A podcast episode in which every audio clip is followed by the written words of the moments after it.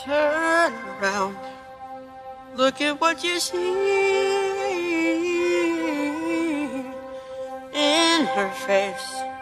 The mirror of your dreams. Make believe I'm everywhere. Getting in the light. Written on the pages is the answer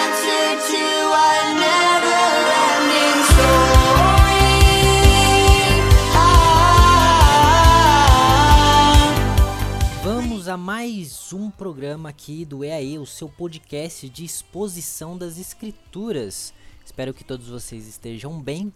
E hoje nós vamos continuar as últimas horas de Jesus na cruz. Veremos João nos mostrando que a morte de Cristo foi o cumprimento das escrituras, o cumprimento da profecia do Messias que deveria morrer. E veremos o maior testemunho, o maior sacrifício de Deus pelos pecados da humanidade. Fique comigo. Bom,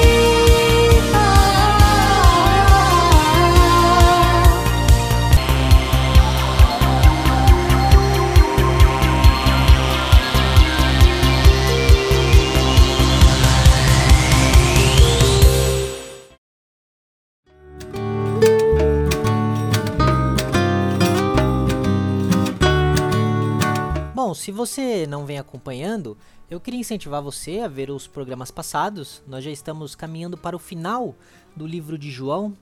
É, vamos ter outros livros, é claro, mais pra frente. E para você não ficar perdido agora no finalzinho, é muito legal que você acompanhe desde lá do começo com os primeiros programas. Nós vemos, nós temos visto toda a trajetória de Cristo no seu ministério aqui na Terra e estamos nos capítulos finais, nos últimos momentos de Jesus é, da sua crucificação. Hoje nós vamos começar a partir do verso 28 do capítulo 19 do Evangelho segundo São João, certo? Então, eu estarei lendo aqui na versão NTLH para um melhor, uma melhor leitura, uma leitura mais simples, mas a gente sempre leva em consideração é, outras traduções. E pode ter certeza que se tiver alguma tradução é, um, que nos dê algum significado mais é, é, mais claro ou algo curioso, a, a gente traz aqui para vocês, certo? Então, sem mais delongas, vamos lá. Versículo 28 uh, diz o seguinte: Agora Jesus sabia que tudo estava completado. Então, para que se cumprisse o que dizem as Escrituras Sagradas, disse: Estou com sede. Então Jesus ele percebeu naquele momento que ele estava pendurado na cruz que a profecia que tudo estava completado, tudo que havia sido escrito sobre ele, sobre o seu sacrifício, toda aquela simbologia do cordeiro que morria pelo pecado do povo, tudo isso agora estava cumprido no sacrifício de Jesus. Jesus percebeu, ele soube disso, ele viu isso. Então, então mesmo assim, ele ainda fala algo para as escrituras serem cumpridas. Nós vemos que em toda a ação de Jesus, tudo que ele fez, tudo que, em tudo que ele atuou, todas as suas palavras, ele tinha um propósito muito maior do que apenas fazer, do que apenas falar. Em todo momento, ele estava servindo a Deus e servindo a Deus, ele cumpria cada uma das palavras sobre si no livro sagrado, nas sagradas escrituras. E então ele disse: Estou com sede. E essa é uma referência direta para o Salmo 22, 15 e o 69, 21.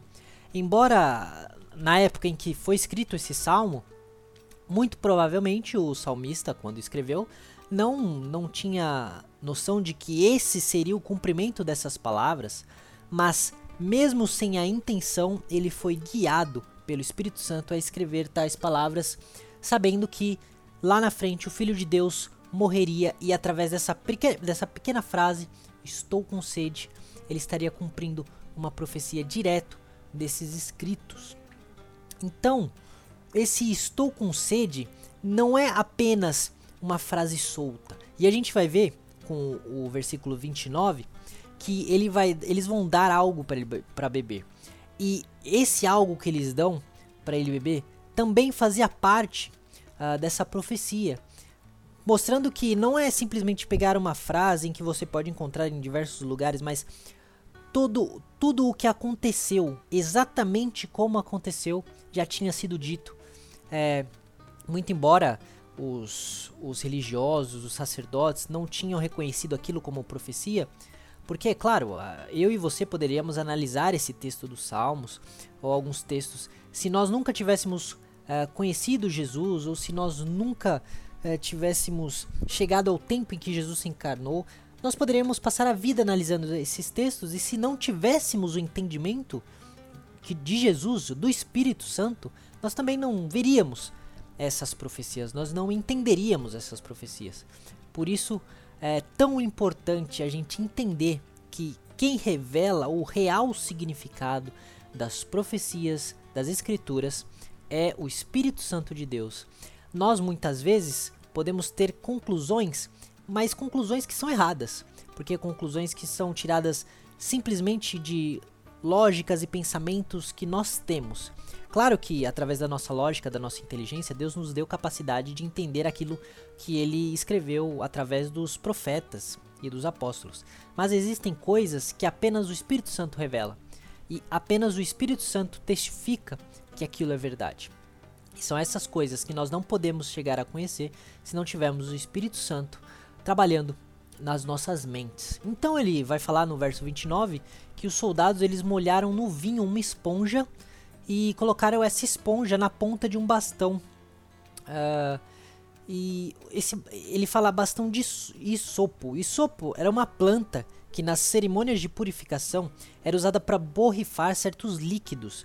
Ou seja, essa, essa borrifada dos líquidos, elas eram como se fosse um símbolo de purificação nas cerimônias religiosas dos judeus. E o que isso significa? Significa que o sacrifício de Jesus ali, naquele momento, estava sendo purificado, estava sendo puro, estava sendo válido diante de Deus. Eles pegaram essa esponja com um bastão de sopo e encostaram na boca de Jesus. E então ele tomou o vinho e disse: Tudo está completado. Ou seja, finalmente tudo foi feito. Finalmente está tudo completado. Finalmente Jesus pagou pelos pecados daqueles que são seus, da sua igreja, das suas ovelhas. Finalmente. E quando ele diz tudo está completado, significa que não resta mais algo a se completar. Não resta mais nada a ser feito com relação a isso. Cristo já morreu pelos pecados, Cristo já pagou pelos pecados. Não existem, não existem mais é, adições ao sacrifício de Cristo, certo? Não existe o que eu faça, não existe minhas obras, não existe guardar certos dias, não existe deixar de comer certos alimentos, não existe punições ou é, sacrifícios ou jejuns ou promessas, campanhas, orações no monte, na madrugada. Não existem penitências que eu faça que acrescente a obra de Cristo, porque tudo já foi completado. Absolutamente todo o sacrifício, tudo o que precisávamos para o perdão dos nossos pecados foi feito. Basta nós arrependermos dos nossos pecados e crermos que Jesus é o único Senhor, o único Salvador, o Filho de Deus que morreu para o perdão dos nossos pecados. Crermos que ele é o Filho verdadeiro de Deus, que ele é Deus e que ele virá nos buscar quando voltar da sua glória, para nos redimir, para nos glorificar em nossos novos corpos, para nos levar com ele e julgar vivos e mortos de acordo com as suas obras. Resta-nos crer em Cristo. Crendo em Cristo, nós teremos a justificação dos nossos pecados. Aí não precisaremos de outros sacrifícios não precisaremos de boas obras, porque as boas obras farão parte da nossa vida, porque a nossa natureza nova, a nossa nova natureza, o nosso novo nascimento, se constitui numa criatura que foi feita para fazer a vontade de Deus. E todo aquele que é feito para fazer a vontade de Deus pratica boas obras. Então as boas obras já não são mais para se conseguir algo, mas elas são o resultado de algo que foi feito em nós. Você quer ver a certeza de que alguém realmente foi alcançado pela graça de Deus? É porque ele pratica as boas obras que Deus o ordena. Não porque ele quer ser salvo, mas porque ele foi salvo. As obras são uma evidência, elas não são uma exigência.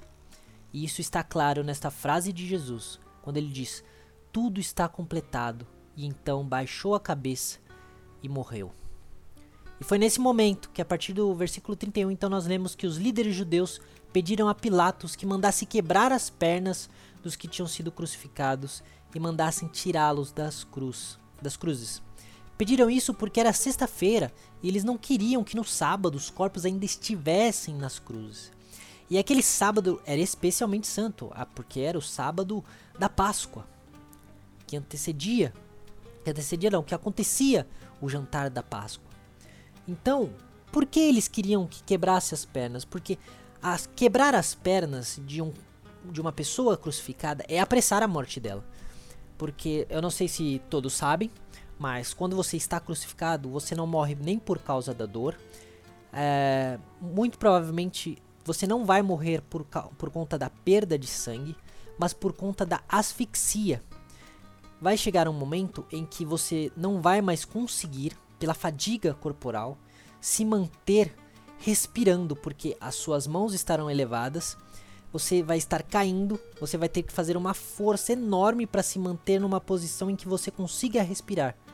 Porém, você não vai conseguir, porque você vai estar no, é, você vai estar no ápice do seu esgotamento físico, sentindo aquelas dores é, agonizantes das suas mãos e pés perfurados, você tentando respirar e não conseguindo. E se alguém quebra suas pernas, que são os únicos apoios, Lembrando que os seus pés, os pés de Cristo, estavam com, é, com, com os pregos, né? É, a gente fala prego, a gente imagina aquele preguinho, não, era prego, vergalhões. Eram verdadeiros vergalhões, aqueles pregos de ferro. E ainda que Cristo tentasse se apoiar pelos pés, ele sentia uma dor alucinante, porque quanto mais peso ele colocasse para se apoiar pelos pés, mais ele sentia os pregos mais ele dilacerava os seus pés por conta dos pregos. E no momento em que ele não conseguisse mais se apoiar por conta desse desgaste físico, ele não ia conseguir mais respirar. E aí ele ia morrer. E se quebrassem a perna dele, ele ia perder completamente o apoio dos pés, não ia mais conseguir subir para uma posição mais confortável de respirar e ia acabar morrendo mais depressa. Ele ia chegar a essa falta de ar mais depressa. E por isso, quando quando não se queria esperar uh, que o, a pessoa que estava crucificado é, morresse aos poucos, e por isso a morte de cruz era tão terrível, porque era, é, há relatos de pessoas que ficavam dias é, penduradas sem morrer. Era um, uma tortura de dias, não era apenas horas. Jesus morreu algumas horas porque já havia sido torturado antes. Mas algumas pessoas que eram apenas crucificadas, elas ficavam dias. E para acelerar isso, se quebravam as pernas. E os judeus pediram para isso porque estava eles queriam voltar para casa antes do pôr do sol, que para eles é quando começaria o sábado. E quando eles não poderiam mais caminhar uh, por conta do, do, da guarda do sábado e todas essas regras né, que eles tinham. Então os soldados eles foram e quebraram as pernas dos dois primeiros homens que tinham sido crucificados com Jesus, aqueles dois bandidos. Eles quebraram a perna deles, porque eles ainda estavam vivos. Esses dois provavelmente levariam dias para morrer. Mas isso apressou a morte deles. Uh, mas quando chegaram perto de Jesus, eles viram que ele já estava morto e não quebraram a perna dele. Porém, um dos soldados furou o lado de Jesus com uma lança e no mesmo instante saiu sangue e água. É, o lado é mais ou menos algo entre o, o seu o, final aqui do seu peito, seu peitoral, parte de baixo, e aqui mais ou menos onde ficam as costelas. É algo mais ou menos nessa região. Uh, e nesse momento, é, ele fala que quem viu isso contou o que aconteceu para que vocês também creiam. Ou seja, todo esse relato que ele está falando da crucificação, o fato deles não terem quebrado as pernas de Cristo, também é uma confirmação de uma profecia bíblica. E a gente lembra que João, ele era judeu e ele estava provavelmente escrevendo para outros judeus, tanto que João ao decorrer do seu livro, ele várias e várias vezes traz à tona é, que certa profecia foi cumprida ou que certa passagem do Antigo Testamento é, significava aquilo que estava acontecendo. Então ele vai falar na verdade que isso aconteceu para que se cumprisse o que as escrituras sagradas dizem.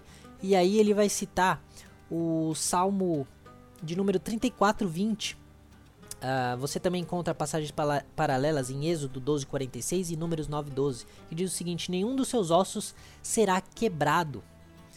É, até nisso, eles não viam como sendo uma profecia, eles não entendiam que isso era uma profecia sobre Cristo.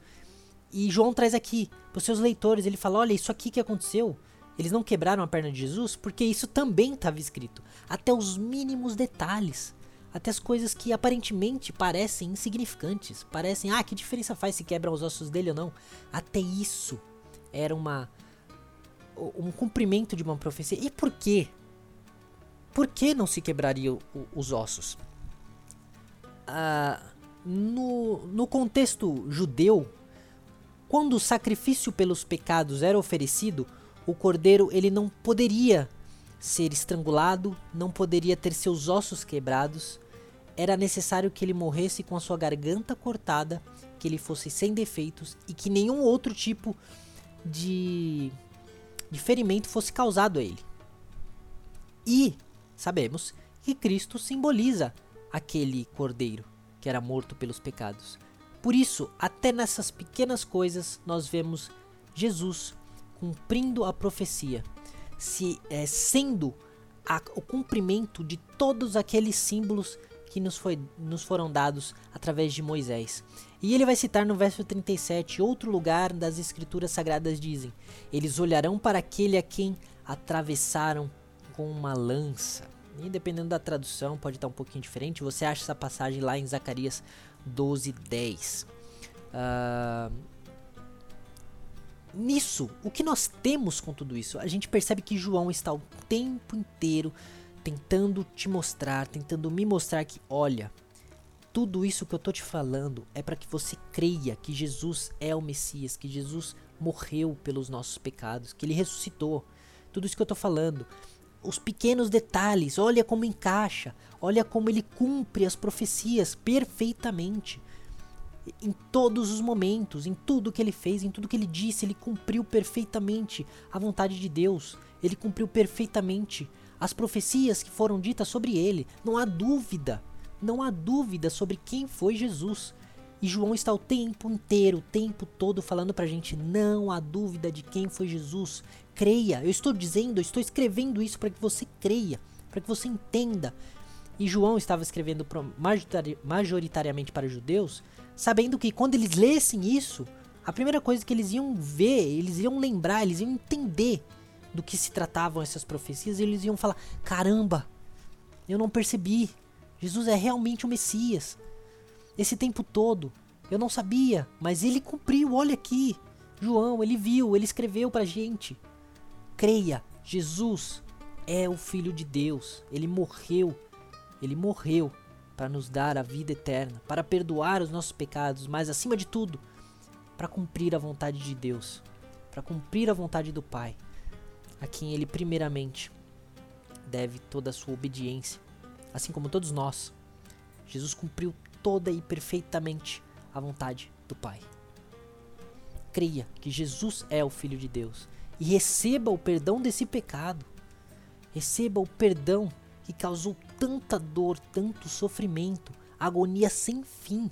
Uma pessoa que não conseguia respirar, cerca de três horas pendurado numa cruz, toda a força que ele fazia para se manter de pé. Ele sentiu seus pés sendo dilacerados por aquele prego, as suas mãos, cada movimento, as suas costas, os seus braços, as suas pernas que foram chicoteadas em carne viva, ralando naquela madeira. E, e não era uma madeira lixada, uma madeira lisinha. Provavelmente tinham farpas ali, ralando na sua carne exposta. E eu sei que é grotesco, eu sei que é uma, é uma visão chocante pra gente imaginar uma coisa dessa. Quem nunca viu Paixão de Cristo, pelo amor de Deus, assista. Assista a Paixão de Cristo, preste atenção no sofrimento de Jesus. Aquilo pode ter sido a, a, a expressão mais próxima que a gente pode chegar da dor física e do sofrimento de Jesus, mas a gente nunca vai entender a dor e o sofrimento espiritual que Jesus passou, o Filho perfeito de Deus, o próprio Deus sendo separado do Pai por conta dos pecados meu e seu. Por um momento, Cristo, ele foi separado de Deus por conta de ter os seus pecados.